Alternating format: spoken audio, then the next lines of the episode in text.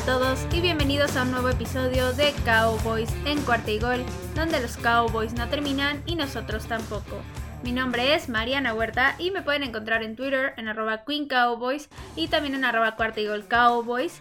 ¿Y qué tal todo? Espero se encuentren muy muy bien, espero ya estén ansiosos como yo de que se den noticias, empiece la agencia libre y demás. Ya inició el NFL Combine, hemos tenido bastantes buenos desempeños de varios jugadores. Y esto la verdad es que es bastante emocionante porque cada vez nos hace sentir más cerca del draft y nos hace ver a los nuevos prospectos que van a entrar a la NFL y la verdad es que se ven bastante, bastante bien.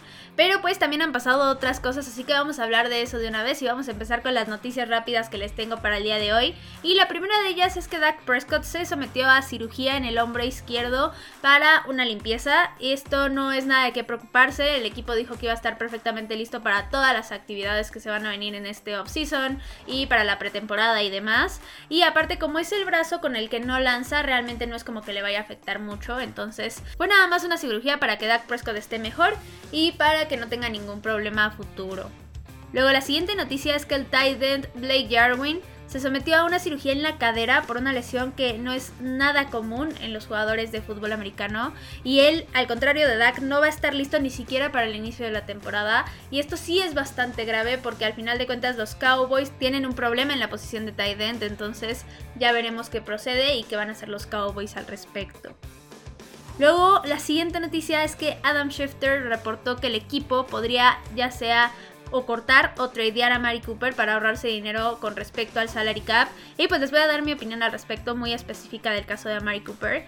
Y primero, el salario de Amari para la siguiente temporada sí es de 20 millones, es un salario alto, más 2 millones de bono por firmar. Entonces, al final de cuentas, el impacto salarial de Amari Cooper sería de 22 millones. Y si los Cowboys lo llegaran a cortar, esto dejaría nada más un dead cap de 6 millones. Entonces sí es lógico por este lado que los Cowboys quieran ahorrarse esos 16 millones extra. Pero el problema ahí es que están ignorando absolutamente todo lo demás y se están olvidando de lo que realmente se tiene que hacer en la liga para ganar un Super Bowl.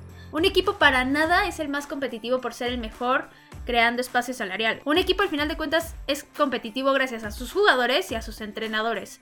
Aquí los Cowboys prácticamente están dejando ir a su wide receiver 1 y a uno de los wide receivers más eficientes de toda la liga solamente para ahorrarse un poco de dinero cuando tienen la verdad jugadores que igual podrían cortar y que no dan ni la mitad de efectividad que la que da a Mari y no solamente eso, aquí los Cowboys obtuvieron primero a Mari por una primera ronda, ellos dieron su primera selección del draft de 2019 por él, lo que significaría también que están desperdiciando esa parte. Y lo peor de todo es que no queda ahí, sino que si dejas ir a Mari Cooper te quedas prácticamente solamente con CeeDee Lamb como target peligroso y como un wide receiver competente porque Michael Gallup es agente libre, está lesionado, al parecer los Cowboys por alguna extraña razón si quieren renovarlo y dejar ir a Mari Cooper, no le veo ningún sentido a esto. Y también por ahí Dalton Schultz es agente libre, tenemos a Blake Jarwin también como lesionado. Entonces sí creo que los Cowboys quedarían muy, muy débiles en esa parte. Creo que en pocas palabras la ofensiva pasaría de ser una de las mejores de la liga a ser definitivamente mediocre, si no es que una de las peores, porque al final se volverían un ataque muy unidimensional, se volverían un ataque completamente terrestre. Tendrías así que Elliot y a Tony Pollard recibiendo prácticamente todos los balones a la ofensiva. Y al final de cuentas lo que hacía muy bueno este ataque y uno de los mejores de la liga era toda esa parte de la versatilidad y de todas las armas que tenían los Cowboys. Entonces yo no veo sentido a que en este punto los Cowboys se deshagan de su mejor receptor, que estén desperdiciando toda esta parte y que aparte quieran contratar a Michael Gallup después de que va a tener su lesión. La verdad es que no le veo ningún sentido alguno. Y pues sí, no estoy para nada de acuerdo en lo que harían los Cowboys si es que llegan a dejar ir a Mari Cooper. Ahora, en el siguiente episodio voy a hacerles un análisis muy, muy exhaustivo de la situación de los Cowboys con respecto al salary cap. Y aquí les voy a decir lo que yo haría, lo que sería mi solución para salir de ese hoyo que tienen ahorita los Cowboys y para que no tengan que cortar jugadores tan importantes, creo que hay muchas soluciones que se pueden tomar y no hacer las cosas por impulso y decir, ay, pues lo más fácil es cortar uno de los jugadores a los que mejor le pagas. A ver, claramente si le estás pagando esa cantidad es porque se lo ha ganado y porque es un gran, gran jugador. Entonces no le veo sentido a esto y por eso les voy a dar lo que para mí sería la mejor solución o una solución bastante viable y más inteligente que esta. Ahora, nada más para cerrar esta parte de Amari Cooper, yo sí estoy convencida que esto es una muestra más de lo pésimos que son tanto Jerry Jones como Stephen Jones para manejar el equipo. En serio, para mí son de lo peor sin duda en esta parte y no tengo más muestras que todas las carreras que han desperdiciado en los últimos años. Y con decirle algunos nombres, ahí están Tony Romo, Jason Witten, Des Bryant, Travis Frederick y así me podría seguir con un montonal de jugadores y para allá van con los que están actualmente en el equipo, ya sea de Marcus Lawrence, Dak Prescott, Zeke Elliott, Zach Martin y así me podría seguir con la cantidad de carreras que van a desperdiciar si siguen tomando este tipo de decisiones.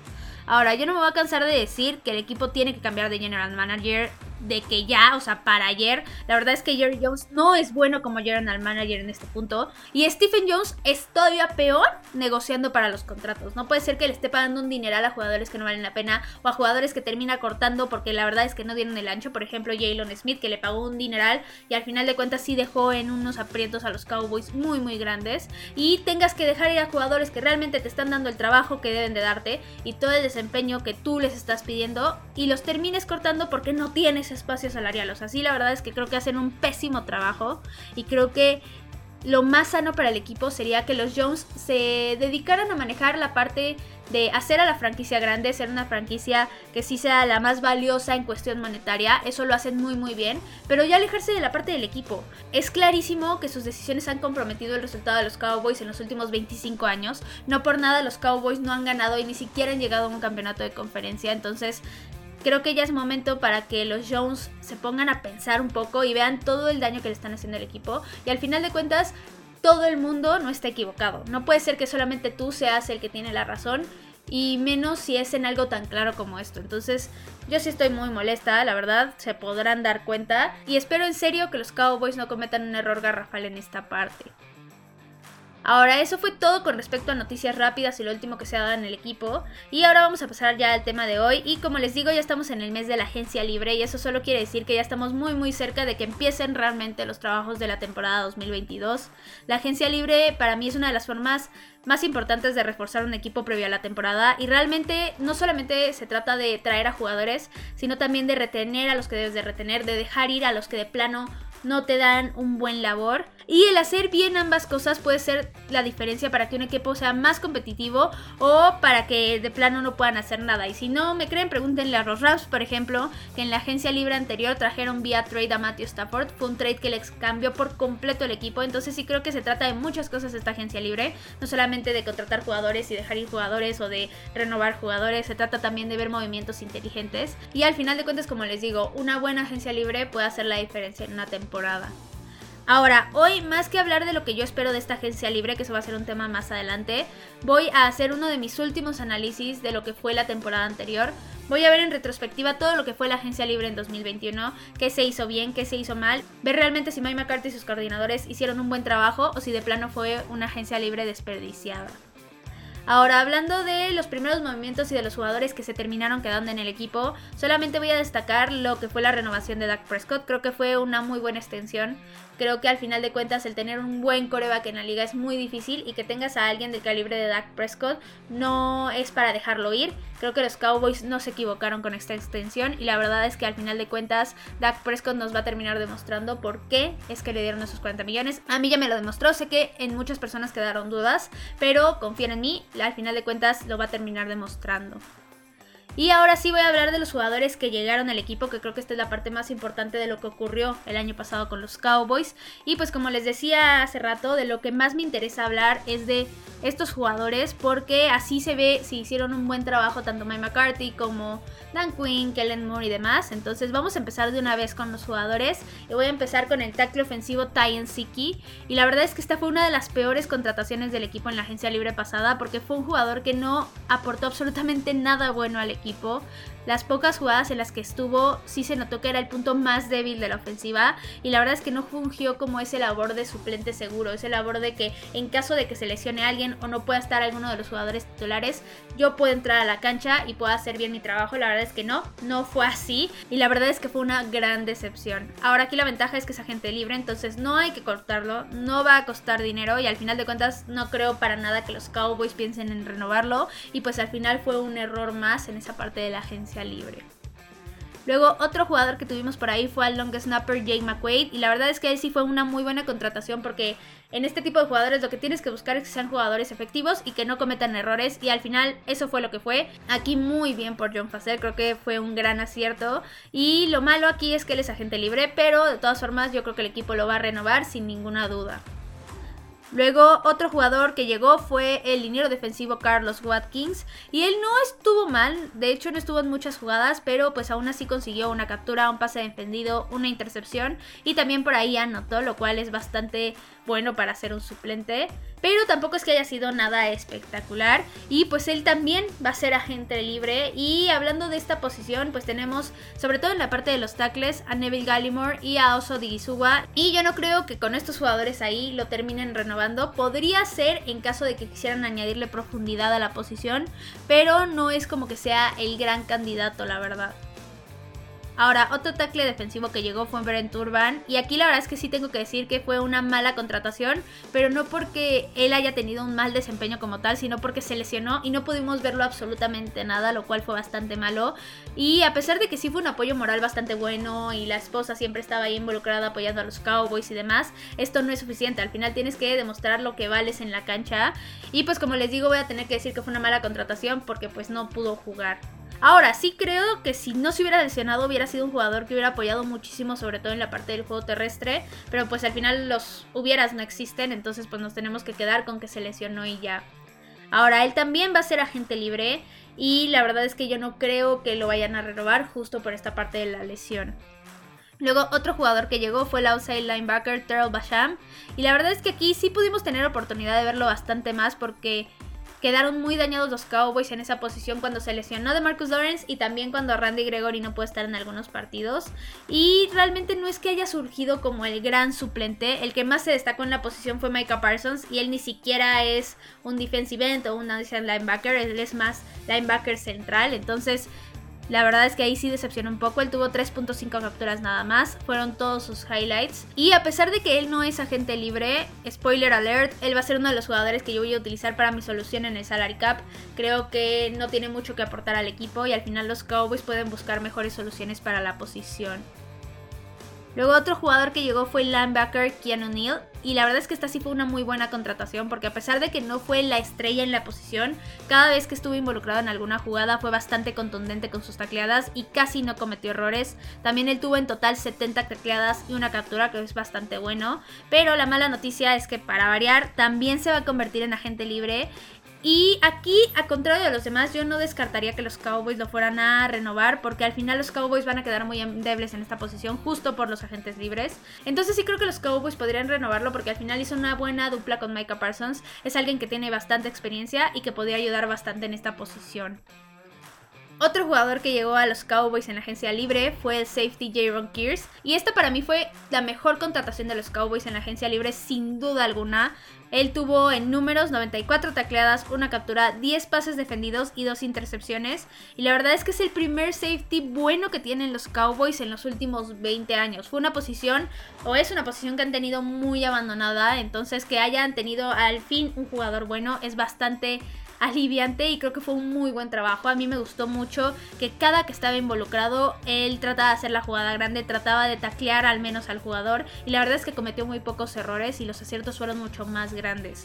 Este la verdad es que sí fue un movimiento muy muy bueno de Dan Quinn, ahí sí les doy las palmas, pero el mayor problema es que también se va a convertir en agente libre, pero si yo fuera los Cowboys, él sería mi prioridad número uno para que se quedara en el equipo para renovarlo. Creo que realmente hizo la diferencia en esa defensiva secundaria y creo que es un gran safety como para dejarlo ir y otra vez dejar súper endeble la posición. Entonces sí creo que los Cowboys deberían hacer hasta lo imposible para renovarlo. Luego, otro safety que llegó al equipo fue Damante Casey. Y aquí sí considero que fue una contratación decente, pero nada más, no fue nada espectacular. Simplemente cumplió y ya. Y pues hablando de sus números, él tuvo 50 tacleadas, 4 pases defendidos y 2 intercepciones. Y la verdad es que yo sí esperaba un poco más de él. Y esta es la razón por la cual yo no lo renovaría, porque también es agente libre. Creo que la situación del equipo en cuanto al salary cap los compromete un poco, entonces yo no creo que sea necesario mantenerlo en el equipo. Luego, otro safety que llegó al equipo fue Malik Hooker. Y la verdad es que él sí fue una de las sorpresas en la temporada para mí, porque no se sabía al principio que se podía esperar de él. Había muchísima duda en cuanto a si se iba a mantener sano toda la temporada, pero también si se mantenía sano, qué tipo de desempeño nos iba a dar, porque al final de cuentas venía de no mostrar mucho, de una lesión bastante complicada. Y pues la verdad es que sí me sorprendió bastante porque tuvo buenos números, tuvo 42 tacleadas, dos pases defendidos y una intercepción. Y no solamente por esta razón me sorprendió, sino que la razón más importante fue que en cada jugada en la que estaba involucrado definitivamente era la estrella, se notaba que era muy dominante y que estaba dando el 100 sin duda alguna.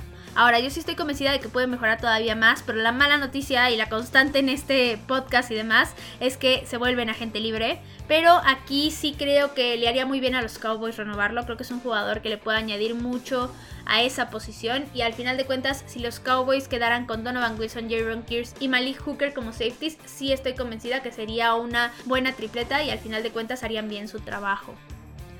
Ahora, esos fueron todos los jugadores que llegaron al equipo. Y nada más de los jugadores que se fueron, quiero destacar a uno solo y es Chido Biagusi. Porque se fue del equipo y llegó al Super Bowl. La verdad es que creo que ese movimiento para él fue muy bueno. Yo sí quería que los Cowboys lo renovaran el año pasado. Creo que era un gran corner. Y al final de cuentas dejaron ir a Anthony Brown. Creo que es mucho mejor Chido Biagusi. Y si hubiéramos visto a Chido Biagusi con Trevon Diggs como lo vimos en este año a Trevon Diggs, creo que hubiera sido una mucho mejor defensiva secundaria la de los Cowboys. Pero bueno, ni modo. Qué bueno por Chido Biagusi. La verdad es que me da gusto que haya llegado al Super Bowl. Y espero que tenga éxito en algún punto en su carrera.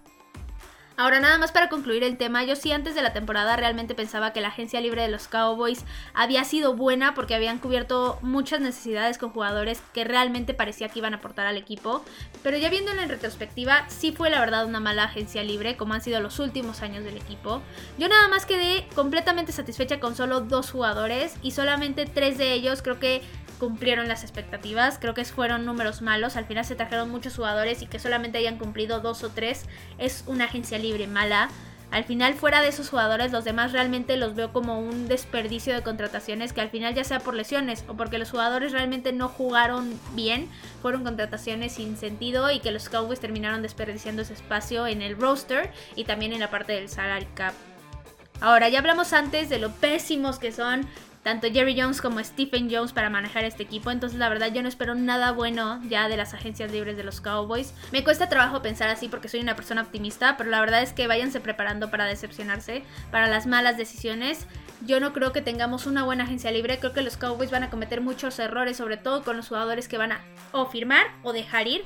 Y esperemos que me equivoque, en serio espero que me equivoque, pero pues la verdad es que no le veo muchas esperanzas ni mucho optimismo a esta agencia libre.